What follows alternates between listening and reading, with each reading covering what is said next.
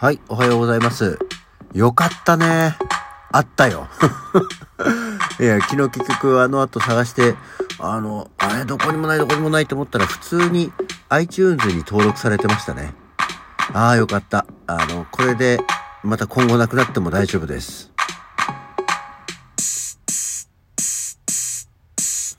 はい。改めましておはようございます。4月5日の水曜日、午前6時44分、起き抜けラジオ、西京一でございます。いやー、ね、あの、ほっとしました。やっぱ、これで始まんないってなんか今一つやっぱりね、自分のこの起き抜けラジオは、あの、ピンとこないというか、なんか、あれ？なんか違うやつやってんの？今日はなんていう感じになりますんでね。あの、ネタなの？ってやっぱり感じになるんで、あの、やっぱりこう決まった音で始められるのは何よりと思っております。さて、えー、今日4月5日、ちょっとこれはね、あの、別にそのおめでとうとかなんとかっていう言葉が欲しいんじゃなくて、自分の覚書として、あのー、言っておきます。今日は結婚記念日です。はい。いや、これさ、絶対は、あの、本当に世の男性に習習ってるわけじゃないし、大抵の人がそうかどうかは知らないですけど、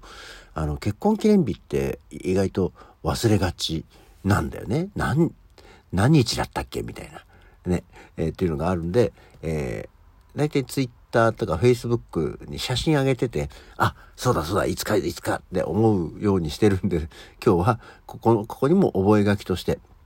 えー、今日は結婚記念日です。もう26年経ちました。ああ、どうもありがとう、ありがとう、ありがとう、ありがとう。えー、別にコメントではいらないからね。うん。ああ、そうなんだ。はいはいと思ってていただければ結構でございますけどね。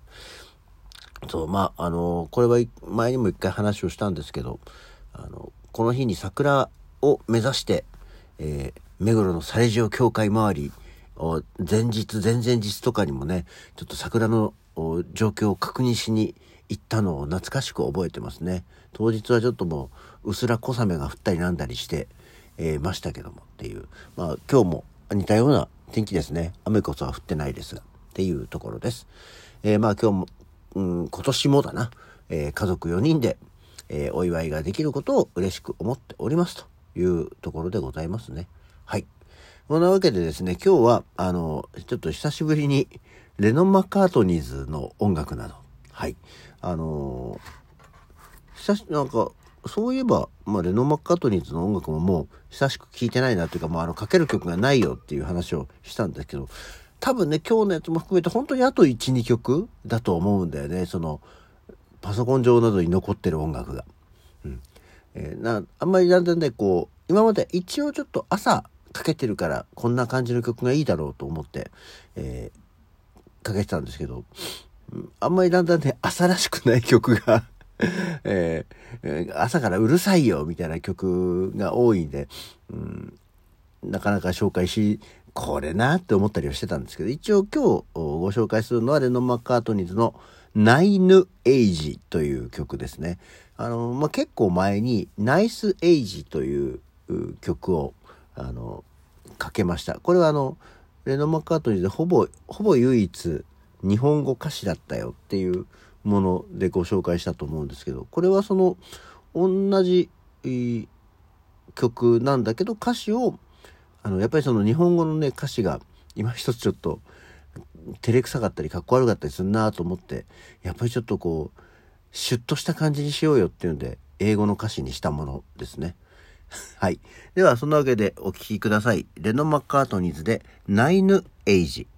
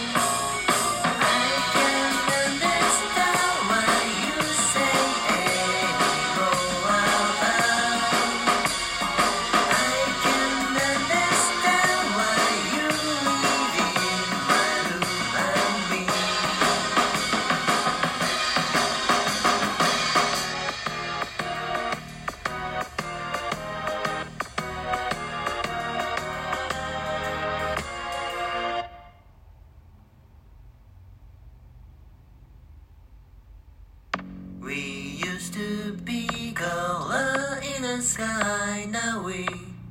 rise so low. I really need someone to talk to and nobody else.